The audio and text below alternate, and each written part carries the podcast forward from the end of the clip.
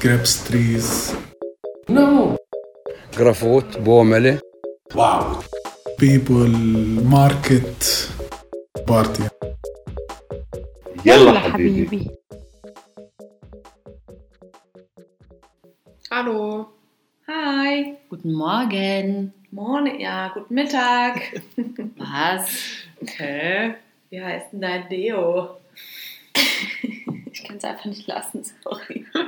Also ich glaube, und wir wurden jetzt darauf hingewiesen, dass wir zu viele Insider-Jokes oder wie auch immer man das nennen soll, ähm, hier zum Besten geben, ohne dass man versteht, was es eigentlich heißt. Also Katha, woher kommt denn dieses Deo? Ja, okay, das erkläre ich mal ganz kurz. Also, ich habe mal äh, an einem Dabke-Kurs teilgenommen. Dabke ist hier dieser palästinensische äh, klassische Tanz, den man irgendwie auf Hochzeiten sieht oder auch in Aufführungen. Und da in der Gruppe war ein äh, Typ, der hatte so ein ganz leckeres Deo. Also ich fand es irgendwie sehr, ähm, es hat sehr gut gerochen und ich wollte gerne wissen, wie das Deo heißt. Ich hatte aber das Gefühl, dass der immer meine Nähe sucht, deswegen fand ich es sehr unangebracht, ihn zu fragen, weil er dann eventuell denken könnte, ich habe Interesse. Und dann habe ich meiner Kollegin, die mit mir da war, gesagt, hör mal, kannst du bitte mal den Typen fragen, wie sein Deo heißt? Und die meinte dann so, ähm, Wie soll ich das denn machen? Und soll dann ich hab- jetzt hingehen und dann einfach sagen, hä? Wie heißt denn dein Deo? Nein, so war es aber nicht ganz. okay, sorry. Sie hat dann, sie hat dann gesagt so, hä, wie soll ich, ne, ohne hä, wie, wie soll ich das denn machen? Und dann habe ich gesagt, hä, wie heißt denn dein Deo? Also so als Vorschlag. Und dieses hä, das habe ich halt von Nora. Hä? Wenn man was nicht versteht, einfach sagen, hä? Wie heißt denn dein Deo? War mein Vorschlag an sie. Und da, äh, ja, kommt es eigentlich. Und wie heißt sein Deo? Ja, sie hat ja nicht für mich gefragt. Oh, toll. Unangenehm. Ich wollte eigentlich wirklich wissen, wie es heißt, weil es fand, ich rieche das auch bis heute ab und zu bei Männern. Daher kommt das. Ich hoffe, es wissen jetzt alle. Und diese Frage kommt halt immer wieder auf, wenn man das nicht weiß, so oder wenn irgendwas offensichtlich ist, dann ist es immer so, hä? Wie heißt denn ein Deo? Ist doch offensichtlich. So, jetzt haben wir hoffentlich alle ins Boot geholt. Haben wir alle abgeholt? Seid ihr alle da? Äh, wir sind heute wieder zu dritt. Eins. Zwei. Drei. Hallo. Hi. Ähm, ich würde gerne als erstes mal was fragen. Und zwar, der geneigte Zuhörer hört ja immer als erstes unser supergeiles Intro.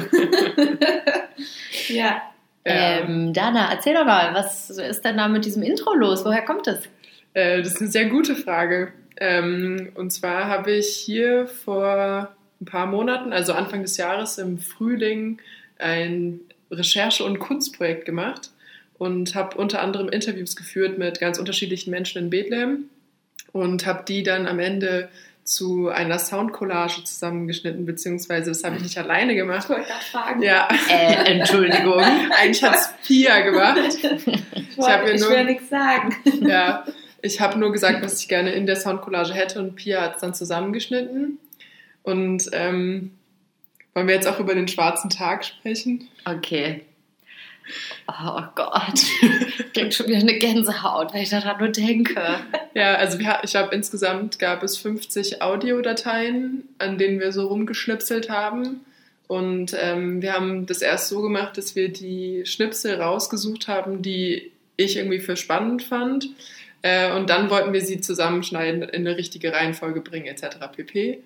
Und ungefähr bei der Hälfte hat dann das Programm gesagt, so, jetzt habe ich keinen Bock mehr, macht euren Scheiß allein.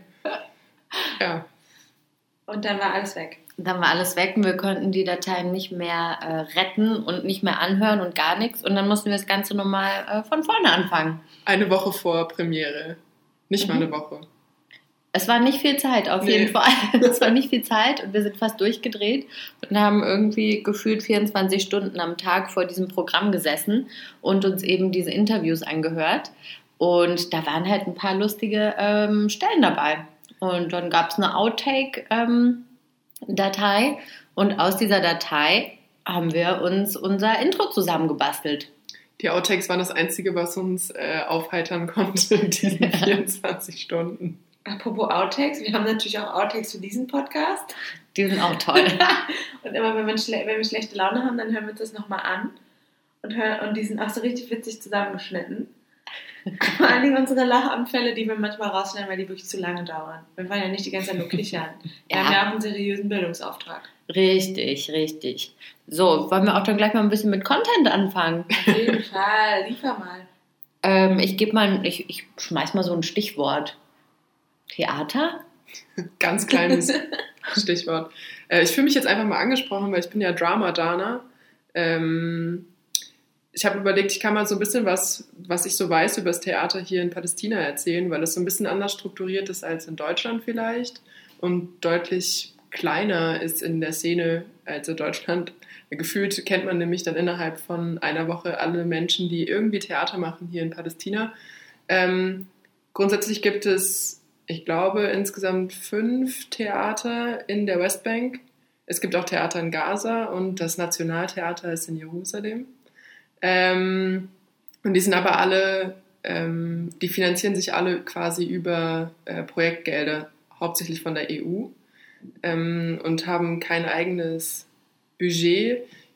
Wir waren ja letzte Woche auf dieser Konferenz, das war vor zwei Wochen schon. Zwei Wochen. Ja, ähm, und da wurde auch nochmal gesagt, irgendwie der, das Kulturministerium hat irgendwie insgesamt ein Budget von einer Million Euro, was halt ungefähr nichts ist, wenn man überlegt, dass da alle von bezahlt werden müssen und alle Kulturinstitutionen irgendwie ja Geld haben wollen. Also bleibt da nicht besonders viel übrig, deswegen über EU-Gelder. Ähm, es gibt auch Schauspielschulen hier ähm, und diverse Ausbildungsinstitute für alle anderen Theaterberufe. Äh, Berufe. das heißt, sie sind schon ziemlich gut aufgestellt. Ähm, ich glaube, die Hauptstädte sind da schon, also Haupttheaterstädte sind schon Bethlehem, Ramallah und in Jenin gibt es auch ein relativ bekanntes Theater im Norden von der Westbank. Ähm, was ich, ich vielleicht erzähle ich einfach nochmal, was ich am Mittwoch erlebt habe. Und zwar gibt es nämlich von dem einen Theater in Bethlehem ähm, neuerdings so ein Programm, wo vor allem junge KünstlerInnen sich ausprobieren können und eben auch in andere Bereiche des Theaters mal reinschnuppern können und dann irgendwie Schauspieler zu Regisseuren werden oder halt sich mal am Bühnenbild probieren. Und da gab es am Mittwoch die Premiere von drei kleinen Theaterstücken, wo sie jeweils 20 Minuten sich mit ganz unterschiedlichen Themen beschäftigt haben und auch ästhetisch ganz unterschiedlich vorgegangen sind. Es war irgendwie ganz cool, dass es irgendwie die Chance gibt, sich hier auch so unterschiedlich auszuprobieren. Das war jetzt mein Und, Vortrag. und weil wie es- findest du das Theater hier so? Ah, ja, ästhetisch meinst du jetzt? Ja, oder auch unterhaltungstechnisch oder Ähm, ich, ich würde sagen, es gibt sehr große Unterschiede, je nachdem, wo man Theater guckt. Ähm, in Bethlehem würde ich sagen, ist es noch alles sehr klassisch, sehr bebilderndes Theater. Also so, was heißt das? ja, das wollte ich jetzt erklären mit Danke. einem Beispiel. Wenn man zum Beispiel aus einem, oder ich habe kürzlich ein Theaterstück gesehen, da ging es um einen ähm, berühmten Bethlehemite Autor, Jabra Ibrahim Jabra, und der wurde quasi, seine Lebensgeschichte wurde auf die Bühne gebracht. Und da war es ganz oft so, dass Dinge nur so angedeutet wurden. Also wenn er aus einem Wasserkrug getrunken hat, dann hat man hat daraus getrunken, man hat aber gesehen, es kommt kein Wasser raus. Ähm, und das sind irgendwie so Sachen, die finde ich so ein bisschen schwierig, wenn man so Dinge behauptet, die eigentlich gar nicht da sind, ähm, aber sie trotzdem ausführt. Also sowas eben wie, ich kippe Wasser irgendwo rein und ähm, es kommt aber kein Wasser raus. Oder ich esse irgendwas, aber ich esse eigentlich gar nicht. Also ich mache die Bewegung des Essens, aber es ist kein Essen drauf. Finde ich ein bisschen komisch. Ähm, und es ist so eine sehr komödiantische Art zu Schauspielern. Also irgendwie, ähm, es gibt so alte ägyptische Fernsehsender, wo man so unfassbar grauenhafte Theaterstücke sehen kann. Die, äh, also da, da zieht es sich bei mir irgendwie so, immer so ein bisschen zusammen und auf der Ebene bewegt sich das auch und dann wird es schon so ein bisschen, also dann in Ramallah habe ich das Gefühl, dass da schon so sehr viele Au Einflüsse quasi von außen reinkommen, von anderen Kunstszenen auf internationaler Ebene und da wird es schon mehr so abstrakter, auch mehr in so eine Performance-Richtung und weniger in so ein Sprechtheater. Und in Jenin zum Beispiel, die machen sehr viel mit Körper. Also das, was die Stücke, die ich von denen gesehen habe, die ähm, sind auch auf keiner äh, zuzuordnenden Sprache, sondern im, in so einem Gibberish gesprochen, damit es eben nicht darum geht, alles zu verstehen, sondern die drücken halt viel über ihren Körper aus. Und in Jenin haben sie zumindest sich vor einigen Jahren viel eben mit dem Konflikt beschäftigt und haben eben über den Körper viel den Konflikt ausgetragen und irgendwie die Situation mit dem Konflikt umzugehen. Also wie, wie geht man tatsächlich damit um und wie kann man das irgendwie auf die Bühne bringen. Aber es gibt eben auch Theaterstücke über, also die spielen auch Brecht und die spielen auch Shakespeare und ähm, es gibt unglaublich viele Kinderstücke. Das irgendwie, und die werden dann auch so 200 Mal gespielt. Also Freunde von uns. Bobsy? Ja. Oder das mit dem Pudding, dem Reispudding. Das Genau. habe ich auch gesehen. Ja, das wird dann halt wirklich so 200 Mal an allen Schulen gefühlt hier in der Westbank gespielt und die Kinder haben das teilweise auch schon dreimal gesehen und können das dann halt dann schon mitsprechen. Das ist irgendwie ganz witzig. Und weißt du, wie die Palästinenser hier Theater aufnehmen? Also gibt es viele Leute, die ins Theater gehen und ähm, wie wird auch zum Beispiel der Beruf des Schauspielers wahrgenommen? Sagen die so, oh ja, und hast du noch einen richtigen Job? Oder sagen sie, wow, du bist Schauspieler? Ja, das ist irgendwie, glaube ich, so ein Kontrast. Also, weil ich habe das Gefühl, dass Theater schon sehr gut aufgenommen wird, Allgemeinkunst ähm, irgendwie sehr gut verbreitet und angenommen wird von der breiten Gesellschaft, eben vor allem die Kinderstücke. Was, glaube ich, ein Vorteil ist, dass ähm, bis vor kurzem, also jetzt hat sich das gerade leider verändert, war Theater hier umsonst. Also man musste kein Geld dafür bezahlen, um sich Theater anzuschauen, ähm, was natürlich mehr Leute dazu veranlasst, auch zu kommen. Es kommt natürlich darauf an. Ich weiß, dass das Theater in Jenin, was eher relativ konservativ ist, weil es innerhalb eines Flüchtlingslagers ist, ähm, dass da die auch Anfeindungen bekommen vom Theater, weil das irgendwie nicht so wahrgenommen wird als etwas, was unterstützenswert ist oder vielleicht sich gegen die Gesellschaft richtet, weil man eben kritisiert auch im Theater. Ähm, aber grundsätzlich habe ich das Gefühl, dass man da schon sehr offen ist und auch gerne sich die Dinge anschaut. Ähm, und aber gleichzeitig habe ich auch von den Freunden von mir gehört, die Schauspieler sind das immer so, äh, ja, ich bin Schauspieler. Ah, und was noch? Also tatsächlich irgendwie nicht so anerkannt ist der Schauspielerberuf, aber das ist ja in Deutschland auch nicht anders. Mhm. Katha, hast du noch eine Frage dazu an unsere Expertin? Ähm, Gerade nicht. Falls dir noch was einfällt, ich bin ja noch einen Tag da. Genau, und sonst kannst du dich auch anrufen. Nein, ich habe keine äh, Fragen, weil ähm, du eigentlich alles beantwortet hast, was mir auch selber im Kopf rumgeschwirrt ist. Vor allen Dingen das mit dem Nationalen Theater in Jerusalem. Ah, da, das interessiert mich noch. Kannst du da noch ein bisschen was zu, zu sagen? Also, was bedeutet das und, äh, und wer ist, wer, wer ähm, arbeitet da und können Leute aus der Westbank da auch auftreten? Also, wie, wie, stellt, wie kann ich mir das vorstellen? Ganz viel habe ich mich damit nicht beschäftigt, aber ich, also das Theater heißt Al-Hakawati. Hakawati ist der Erzähler und das ist so die Ursprungstheaterform, vor allem hier in der Region rund um Palästina, Jordanien, Syrien. Ähm, weil früher war das eben so ein Wanderding, dass es einen Erzähler gab und der hat immer Geschichten an so öffentlichen Plätzen erzählt und man konnte den eben zuhören. Das ist der Ursprung und deswegen heißt auch das Nationaltheater so. Das hat sich aber irgendwann im 20. Jahrhundert eben als Haus dann etabliert in Jerusalem. Und soweit ich weiß, wurde das von so einem Kollektiv gegründet, von, ähm, ich glaube, sie sind teilweise Schauspieler, teilweise Regisseure. Und zwei von denen, weiß ich, haben mittlerweile auch das ähm, Ashtar-Theater in Ramallah. Also die haben quasi so eine Doppelfunktion, ähm, weil das Hakawati eine Zeit lang auch von Schließungen bedroht war weil ich glaube, einerseits eben nicht genug finanzielle Unterstützung da war und andererseits irgendwie auch schwierig ist, weil sie sich eben in Jerusalem befinden und da die Frage ist, mit welchen Themen dürfen sie sich beschäftigen, welche Auflagen gibt es von ähm, der Stadtverwaltung. Aber da es in Ostjerusalem ist, glaube ich, ist es trotzdem, spielen sie trotzdem palästinensische Stücke äh, und beschäftigen sich auch mit der Situation der Palästinenser. Zu der anderen Frage, ob die Leute aus der Westbank sich auch daran beteiligen können. Es ist ein Spielort, also es gibt viele Produktionen, die in der Westbank inszeniert werden, die dann auch dort gezeigt werden und andersrum, ähm, die kommen auch in die Westbank.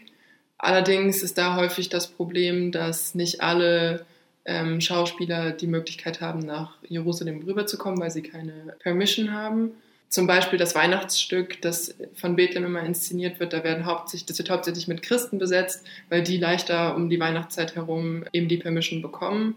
Ähm, und weil das eben zwangsläufig das Weihnachtsstück immer auch nach Jerusalem geht und dort gezeigt wird. Was äh, kannst du, was meinst du damit, wenn die eine Permission bekommen? Also für unsere Zuhörer, Ja. warum bekommen Christen einfacher eine Permission, äh, um rüberzufahren? Weil das mit der Kirche zusammenhängt. Also es gibt da schon ein krasses Gefälle zwischen Muslime und Christen und weil die Kirche relativ stark aufgestellt ist und vielleicht bessere Beziehungen pflegt. Kann man das so sagen? Weiß es nicht. Kann man so sagen. Ähm, haben es Christen eben leichter, vor allem rund um die Feiertage, die Erlaubnis zu bekommen, nach Jerusalem zu reisen. Das ist ja auch so, dass zum Beispiel Muslime viel einfacher einen Permit dann bekommen, wenn, ähm, wenn Ramadan ist. Ramadan ist, genau. Ja, genau. Dann können die leicht nach Jerusalem fahren. Also ganz kurz nochmal, um nochmal alle ins Boot zu holen, die jetzt denken, Permission, was? Ja. Also die Personen, die einen palästinensischen äh, Ausweis haben, die dürfen per se erstmal nicht nach Jerusalem. Das sind diejenigen, die in Jerusalem äh, leben, die einen speziellen Ausweis haben, die dürfen dort sein. Oder diejenigen mit so einer Westbank-ID, die brauchen so einen, eine spezielle Erlaubnis. Genau, und die kriegt man, wenn man zum Beispiel ins Krankenhaus möchte oder ähm, wenn man ein bestimmtes Alter erreicht hat, dann brauchst du keine mehr. Dann kannst du auch, einfach ohne Permission rüber. Aber so vor allen Dingen Männer im Alter zwischen 20 und 30 oder noch länger, 50, es geht bis 50. bis 50, die haben äh, haben es auf jeden Fall super schwer, äh, eine Erlaubnis zu bekommen und äh, manchmal bekommt man deswegen Arbeit, Krankenhausbesuch oder sowas. Und das ist halt, äh, genau, und wenn es dann so um religiöse Feste geht, dann äh, dürfen Muslime nach Jerusalem, weil halt da eben die Al-Aqsa-Moschee ist. Und äh, Christen dürfen rein, weil halt eben in der Altstadt auch, glaube ich, die, ähm, nicht glaube ich, sondern weil da die Grabeskirche ist. Ich vermute mal, es hat auch was damit zu tun, oder?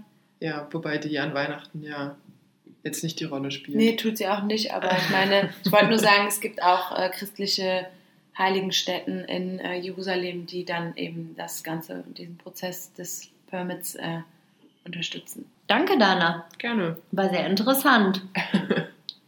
Ja. Also Theater, ich habe leider nicht so viel ähm, ja, zu sagen zu Theater, einfach weil ich mich nicht auskenne. Ich war hier ein, zwei Mal im Theater und ich fand es immer so mittel. Ja, es, man versteht halt nicht so viel.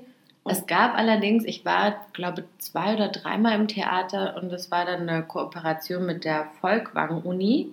Da gibt es ähm, mit dem Kasaba-Theater, ne? Genau, ja. Das ist hier in Ramallah. Und äh, da gab es dann tatsächlich Stücke auf Arabisch mit ähm, deutschen Obertiteln. Ja. Die waren aber so schlecht, die Obertitel, Oh ja. Dass man teilweise trotzdem nichts verstanden hat. Mhm. Da waren wir, glaube ich, zusammen, oder? Hier in Ramallah. Ja, Da waren wir in so einem Theaterstück. Das war eben, äh, glaube ich, auch so eine, so eine Kooperation. Ich weiß aber gar nicht mehr, ob die Obertitel auf, auf Englisch oder auf Deutsch waren, aber man, die Übersetzung war halt eine Katastrophe. Und es Mhm. sind wirklich Obertitel, weil sie oben drüber sind. Das ist Genau. ganz lustig. Weil Mhm. wo sollen sie halt unten auch sein, ne? Da wird ja ja gespielt, ja eben. Deswegen. Da ist immer jemand, der so über die Bühne rennt. Und dann so Sprechblasen Ja. an die Schauspieler dranhält, was er gesagt hat, was sie gesagt hat, was er geschrien hat. Ich fand es auf jeden Fall äh, interessant. Es war, also ich war auch schon in mehreren Stücken und es war interessant zu sehen, dass halt eigentlich die, die, äh, die drei Male, die ich da war, waren immer viele Leute auf jeden Fall da. Es war auch ein, unter anderem zwei Kinderstücke, habe ich gesehen. die habe ich halt besser verstanden. Eigentlich. Es ging eigentlich darum, dass Freunde von mir äh, aufgetreten sind und äh, ich die quasi unterstützt habe. Und ähm, das andere, genau davon haben wir gerade gesprochen, Aber da habe kannst ich du halt dich nicht noch, viel verstanden. Entschuldigung, Mach kannst du dich noch an das Phänomen des Klatschens erinnern? also Klatschen ist ja an sich nicht so ein großes Ding. Ja. Also ist mal so, okay, fertig. Ja, alle stehen schon auf. Ja, Okay, tschüss. ja. ja, ja, ich glaube schon. Aber an welches Phänomen ich mich vor allen Dingen erinnere, sind, sind Leute, die das ganze Theaterstück mitfilmen mit ihrem Handy. Auf Snapchat. auf Snapchat und dann damit beschäftigt sind, das Theaterstück auf ihrem Handy zu sehen, äh, anstatt einfach vorne das zu genießen. Und dann bin ich abgelenkt von diesen ganzen äh, Bildschirmen, weil äh, man halt automatisch irgendwie immer so auf Bildschirme starrt, wenn welche da sind. Das ist mir aufgefallen. Aber das haben jetzt nicht alle Palästinenser gemacht, die da waren, sondern die Frau vor mir. Und das, hab ich, das ist bis heute nicht äh, aus meinem Kopf rausgekommen, Ja. äh, rausgegangen. Ja, So viel zum Thema Theater. Ja. weiter geht's. Weiter geht's. Sollen wir mal eine Frage aufgreifen? Ja. Also es gibt eine Frage von meiner Freundin Anna, die hat sie mir schon vor längerer Zeit geschickt und ich war immer so, oh, hm, ich weiß nicht, äh, ich habe nicht so Ahnung. Es ist immer noch hier gefährliches Halbwissen, liebe Anna, aber wir greifen das jetzt einfach mal auf, aus gegebenem Anlass. Und zwar gibt es jüdische Palästinenser. Ähm, ja, gibt es. Ja, okay, und zur nächsten Frage. äh, gibt es tatsächlich. Und zwar sind das die äh, Samaritaner, die leben in Nablus äh, auf dem Berg. das klingt bescheuert, ich weiß. Nein, aber die leben da schon, was weiß ich wie lange, schon Jahrhunderte. Ja. Also die haben da quasi schon immer gelebt und ähm, die leben, also Dana und ich, man muss dazu sagen, wir waren letzte Woche mal dort. Wir, Ja. wir haben da einen Freund von Dana besucht. Und Der ist aber kein Samaritaner, oder? Nee, der ist, ein- der ist ein Deutscher. Ach so. Grüße! Hi. Und wir waren dann kurz oben auf dem Berg und das ist quasi so ein Gebiet, in dem die leben. Ja, Also ich will jetzt nicht Siedlung sagen, aber es sieht halt aus wie eine Siedlung. Es fühlt sich auch so an, weil am Anfang auch so eine Art Checkpoint war, aber es gab niemanden, der da irgendwie, keinen Soldaten oder so, der da stand. Also da kann jeder rein. ja. Ja, da kann jeder rein. Mhm. Genau. Und wir sind da reingefahren. Es hatten alle da die gelben Kennzeichen, also quasi die israelischen äh, Kennzeichen, die, äh, die man haben kann. Und ähm, äh, die haben wohl auch einen israelischen Pass. Die haben einen israelischen, die haben einen jordanischen und die haben die palästinensische ID. Genau, also die haben quasi äh, einen Jackpot gezogen. Ja. Also sie haben alles. Und was, was bei mir hängen geblieben ist, ist, dass die nur quasi auch ein, wenn sie heiraten wollen, dann nur einen Samaritaner oder eine Samaritanerin. Also quasi, Die bleiben unter sich. die bleiben unter sich. Müsste man halt mal Forschung anstellen, wie die in 100 Jahren dann aussehen. Also ich habe gehört, die sterben aus. Weil man, glaube ich, auch nur Samaritaner wird durch äh, Geburt. Man kann nicht zum Samaritanertum konvertieren, oder? Erzähle ich Quatsch. Das weiß ich nicht. Also ich, Google.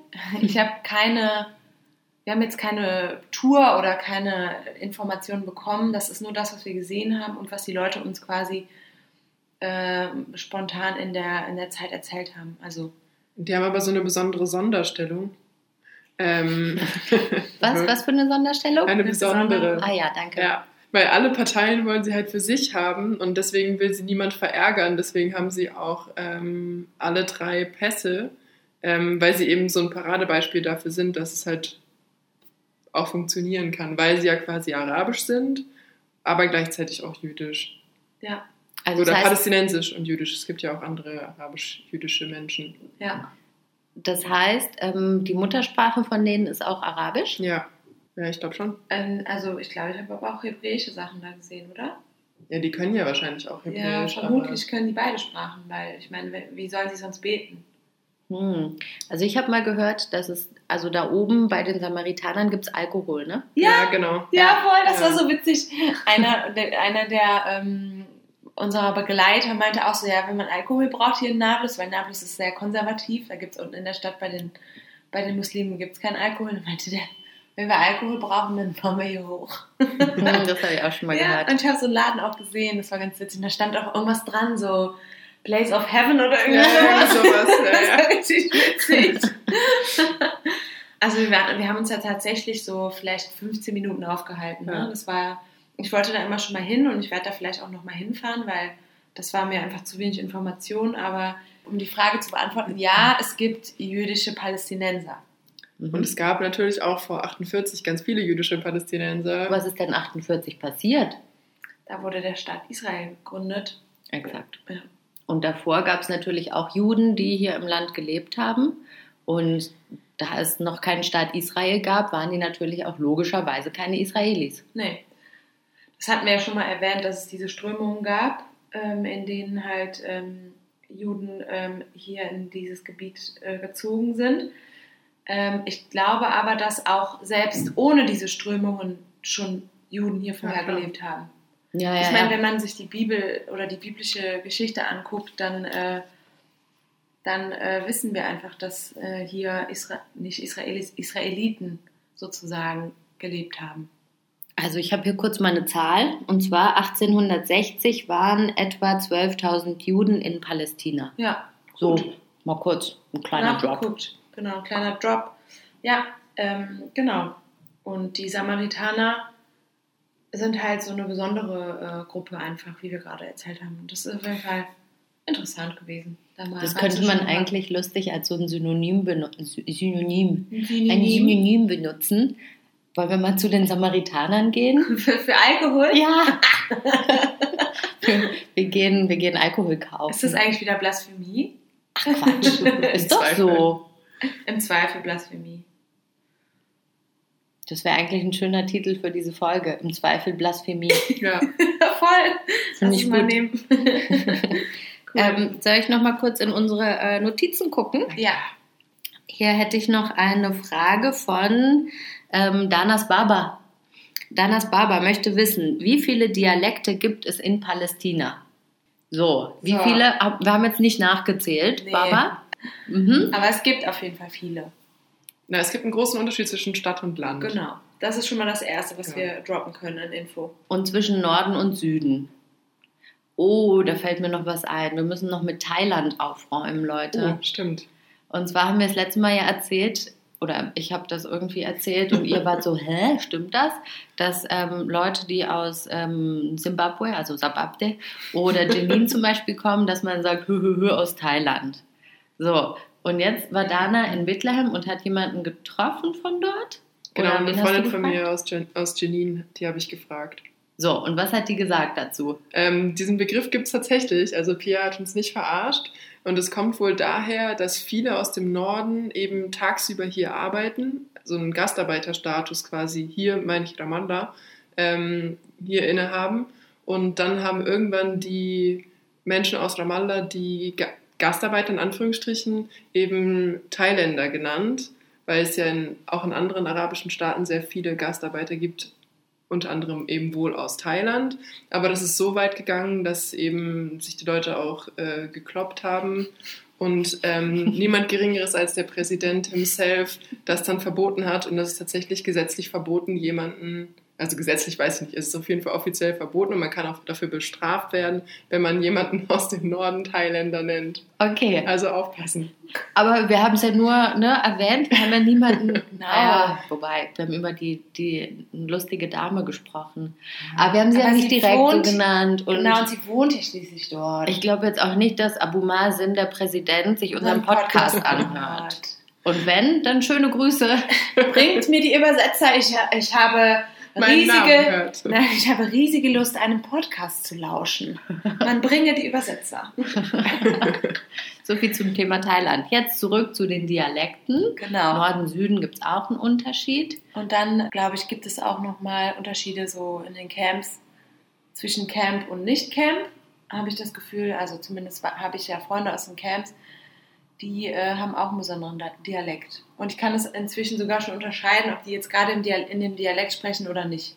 Und das äh, hat sich auch in diesen Camps etabliert. Also ich glaube, das liegt teilweise an unterschiedlichen Satzmelodien, die die Leute benutzen. Also man sagt öfter, dass Leute aus Hebron zum Beispiel mehr singen. Na, und sehr langsam sprechen. Dass sie alles so in die Länge ziehen. Ja, aber das, ja, ich kann es jetzt nicht nachmachen. Ähm, aber mir wurde mal gesagt, "Hä, du sprichst wie, wie jemand aus Hebron. Ich war so, wirklich? Und dann man so, ja, ist jetzt aber nichts Positives. Und ich war so, na toll, danke. Ja, Das, ähm, ist halt hier dann auch schnell, wird es zu so, ähm, wie soll ich jetzt sagen, verarschen sich die Leute gegenseitig Ja. damit. Also es ist auf jeden Fall ein Thema. Ähm, vor allen Dingen, dass, dass die Leute aus Hebron, über die wird sich halt oft lustig gemacht. Ne? Also sei es äh, bezüglich der Sprache und auch bezüglich äh, anderer Themen. Es gibt super viele äh, Hebron-Witze. Das ist so wie in Deutschland diese Ostfriesen-Witze. So kann man hier die, äh, die Hebron-Witze verstehen. Und das bezieht sich vor allen Dingen auch auf die Sprache. Also, ja. Kennt einer von euch einen Hebron-Witz? Ja, ich kenne einen, aber der dauert voll lange. Okay, dann machen wir das nicht. Machen wir mal eine Instagram-Story Ja, vielleicht. genau, den kann ich mal in der Story erzählen, aber der dauert super lange und das möchte ich jetzt hier nicht. Und nachher ist ja nicht witzig und dann ist mir das unangenehm, dass ich einen Hebron-Witz erzähle, bei dem niemand lacht. Das wäre mir sehr unangenehm. Den habe ich von einem Freund aus Okay. Bethlehem. Also es gibt ganz oft so Witze, wo ich denke so, hä, ist doch nicht witzig. Ja, der ist schon witzig, aber der ist halt auch sehr, sehr ähm, regierungskritisch, deswegen weiß ich nicht genau, ob ich das darf. Naja, nachdem wir jetzt schon über Thailand gesprochen haben, vielleicht sollten wir ein bisschen vorsichtig ja, sein. Mal gucken. Also, falls ihr äh, Interesse habt an Hebron-Witzen, gibt es vielleicht bald bei Instagram bei yalla-habibi-podcast. Ja. Ach so, genau. Sollen wir denn noch ein bisschen, sollen wir noch ein Beispiel geben? Also zum Beispiel habe ich ja, wie gesagt, äh, Freunde aus dem Camp, die sagen nicht, äh, also ich mache mal ein Beispiel. Mhm. Ähm, wenn man fragt, wie geht's, dann sagt man Kifek oder Kifak. Und die sagen aber nicht das, die sagen das nicht mit K, sondern die sagen Chifach oder. Also Mhm. die sagen statt K machen die ein Ch. Das ist zum Beispiel ein äh, Beispiel für, für so einen Dialekt. Aber das ist jetzt halt auch aus den Ohren einer Person, die halt äh, Arabisch lernt. Ne? Also das ist ein Beispiel, was ich geben kann. Da gibt es bestimmt noch tausend andere äh, so Einfärbungen in der Sprache, aber die kann ich noch nicht raushören, ehrlich gesagt. Also, diese Kaf-Kaf-Situation ist schon auf jeden Fall ein Ding. Ja. Ähm, ich würde da. Was würde, ist das denn überhaupt hier? Kaf und Kaf. Das Was sind zwei verschiedene Buchstaben. Ah, Das sind zwei verschiedene Buchstaben. Einer ist wie, wie das K, was es im Deutschen auch gibt, und der andere ist so ein bisschen ähm, weiter hinten. in, im, im Rachen weiter unten gebildet. Genau. Ähm, ich würde da gerne direkt mal das äh, Wort der Woche anbringen, als ah, ja, das Beispiel. passt ganz gut, ja. Und zwar ist das Ganze eingebettet in eine kleine Geschichte.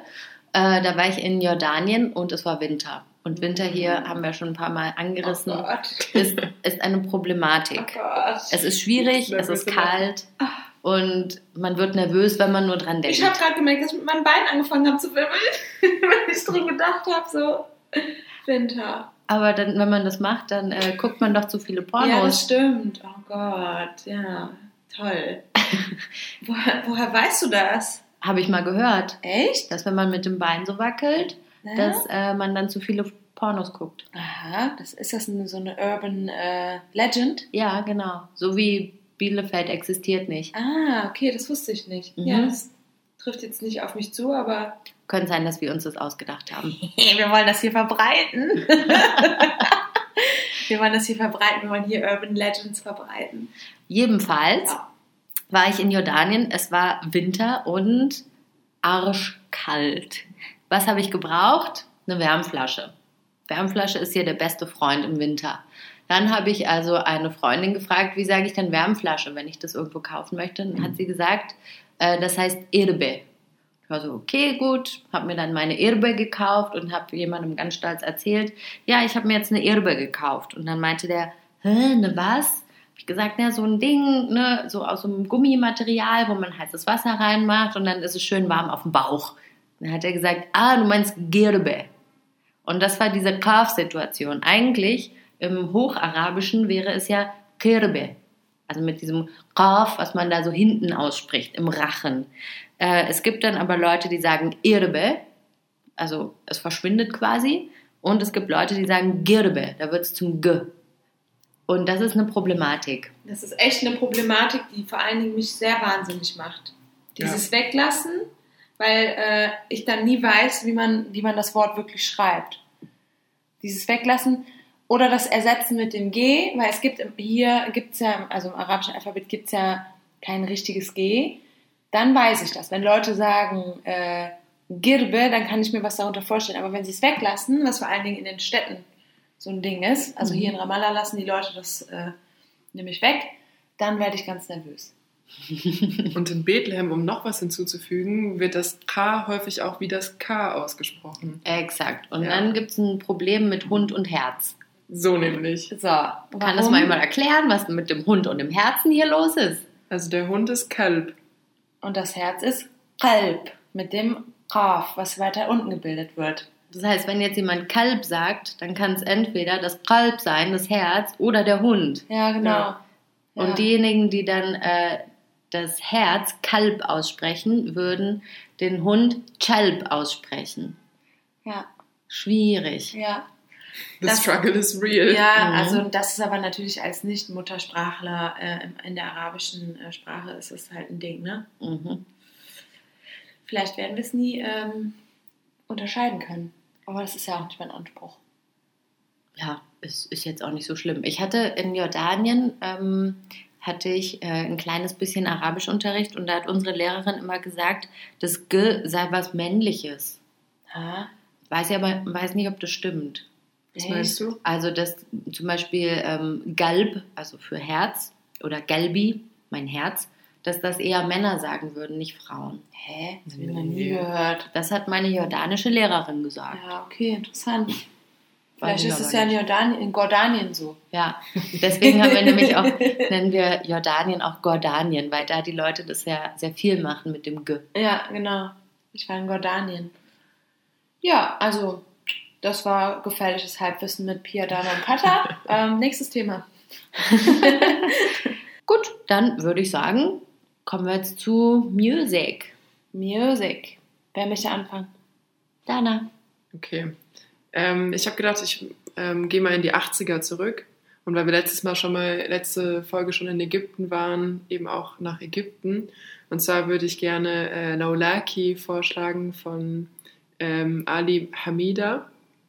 Ähm, das, das kommt daher, das hatten wir bei uns in, im Arabischunterricht eine Weile. Und das ist ein schöner Ohrwurm, deswegen wünsche ich euch viel Spaß damit. Was hast du damit im Arabischunterricht gemacht? Äh, wir haben damit Grammatik gelernt. Nee. Ja. Habt ihr es dann auch zusammen gesungen? Ähm, nicht offiziell im Unterricht, aber auf jeden Fall, ähm, Im Ohrwurm. ja, Style. genau. Und weißt du auch, was das bedeutet? Ja, wenn du nicht wärst. Laulaki? Ja, Hm, das Lau ist wenn. okay. So wie- Lucky hätte ich jetzt überhaupt nichts mit anfangen können. Okay, danke. Gerne. Viel Spaß. Ähm, also ich habe einen Song von einem, von einem Mädchen, die heißt Haya Satri. Das ist das Tattoo, was Dana auf ihrem Bein hat. Den Namen nämlich. Genau. Sie ist heimlich verliebt. So. Und das Lied heißt Borders and Promises, aber sie singt auf Arabisch. Und ich habe die, äh, die Sängerin habe ich in Haifa auf einem Konzert gesehen und die macht halt so ruhige Gitarrenmusik. Ich weiß jetzt nicht genau, worum es in dem Lied geht, aber es ist sehr schön und es hat mich berührt. Ähm, ja, deswegen möchte ich dieses Lied vorschlagen. Mehr habe ich dazu nicht zu sagen. Okay, danke. Gern, ganz gern. Äh, ich habe ein Lied, was mir eine Freundin ähm, empfohlen hat. Schöne Grüße an Mai. Die spricht zwar kein Deutsch, aber naja, ne? Äh, und zwar von Mariam Hassan. Das Lied heißt Anna Saharawiya. Ich weiß nicht, ob ich es richtig ausspreche, aber irgendwie sowas. Ihr findet es dann in der Liste. Die Liste heißt übrigens äh, Yalla Habibi Podcast. Ihr findet sie bei Spotify. Und ähm, das ist eine Sängerin aus der äh, Westsahara. Ich muss ehrlich sagen, ich hatte keine Ahnung, habe mich da erstmal so ein bisschen rum durchgegoogelt. Guckt euch das mal an, ich will es jetzt nicht erzählen. äh, Westsahara ist auf jeden Fall auch eine politische Situation da. Und die ähm, Sahrawis, das ist eine, ähm, eine Ethnie aus äh, der, der Westsahara. Und äh, Anna Saharawiya bedeutet, ich bin eine Saharawiya. Also ich bin, ich gehöre zu dieser Ethnie. Und diese Frau macht ganz schöne Musik ähm, in dieser speziellen dialektalen Färbung auch. mm, interessant. Klingt sehr schön. Das ist wirklich ein schönes Lied. Wir haben es uns schon angehört. Bisschen jazzig so. Hui. Leicht angejazzt. Ui. Hau. Ähm, ich möchte noch eine Sache sagen. Okay. Dana, Dana fliegt nämlich morgen. Ja. Liebe Habibi-Fans, ähm, es war mir ein Fest. Ja, ich fand es auch ganz großartig. Vielen Dank, dass du uns hier ähm, mit, deinen, mit deinen schönen Beiträgen und deiner Anwesenheit bereichert hast. Ich fühle mich sehr geehrt, hier als erster Gast dabei gewesen sein zu dürfen. Immerhin drei Folgen, ne? Ja, alle guten Dinge sind drei. Ganz genau. Schön war's. gute Reise und, Und viel Spaß.